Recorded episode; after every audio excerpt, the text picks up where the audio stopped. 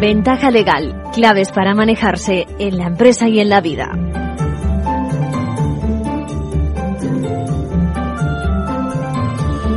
Muy buenas, bienvenidos a nuestra ventaja legal de hoy. No me dirán que no es elevar la cultura legal, precisamente divulgar el mundo jurídico. Lo que hacemos en nuestro programa cuando hoy precisamente vamos a contestar a una oyente preocupada por qué es lo que tendría que hacer ella en caso de sufrir un siniestro como el que hemos conocido recientemente en un local, una discoteca, donde han parecido, perecido más de una decena de personas. ¿No? Se pregunta si tiene que haber, tiene que hacer un tipo de expediente.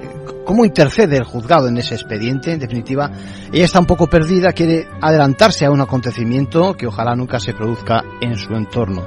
Lo que llamamos abogacía preventiva, eso, eso está muy bien. Bueno, también nos pregunta una madre incapaz de corregir a su hijo de 13 años, exactamente en qué medida es ella responsable, dice, tanto ella como el menor, por las pintadas que ha hecho este en un establecimiento en las proximidades de su barrio.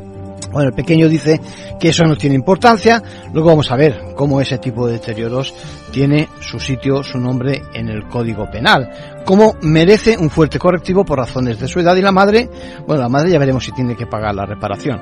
Bueno, ¿y qué me dicen de ese conflicto que existe en tantas comunidades de vecinos? En este caso, enfocado en el empleado de la finca, ¿no? Que sufre el envite de algún vecino que es algo más que un maleducado, otro al que le vamos a ayudar a comprender lo que son las coacciones. Bueno, responderemos a una petición de un responsable licenciado en Derecho, responsable del, del, Departamento de Recursos Humanos de una empresa del sector servicios, que consulta sobre una incapacidad.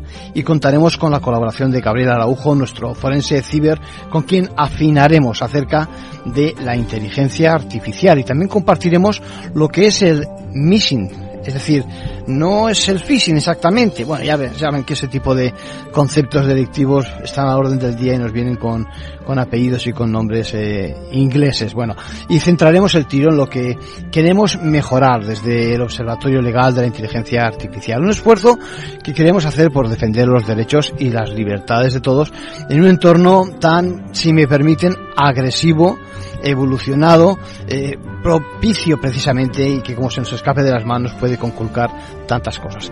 Vamos ahora sí con la actualidad, con, de la mano de los compañeros de la abogacía y arrancamos Ventaja Legal.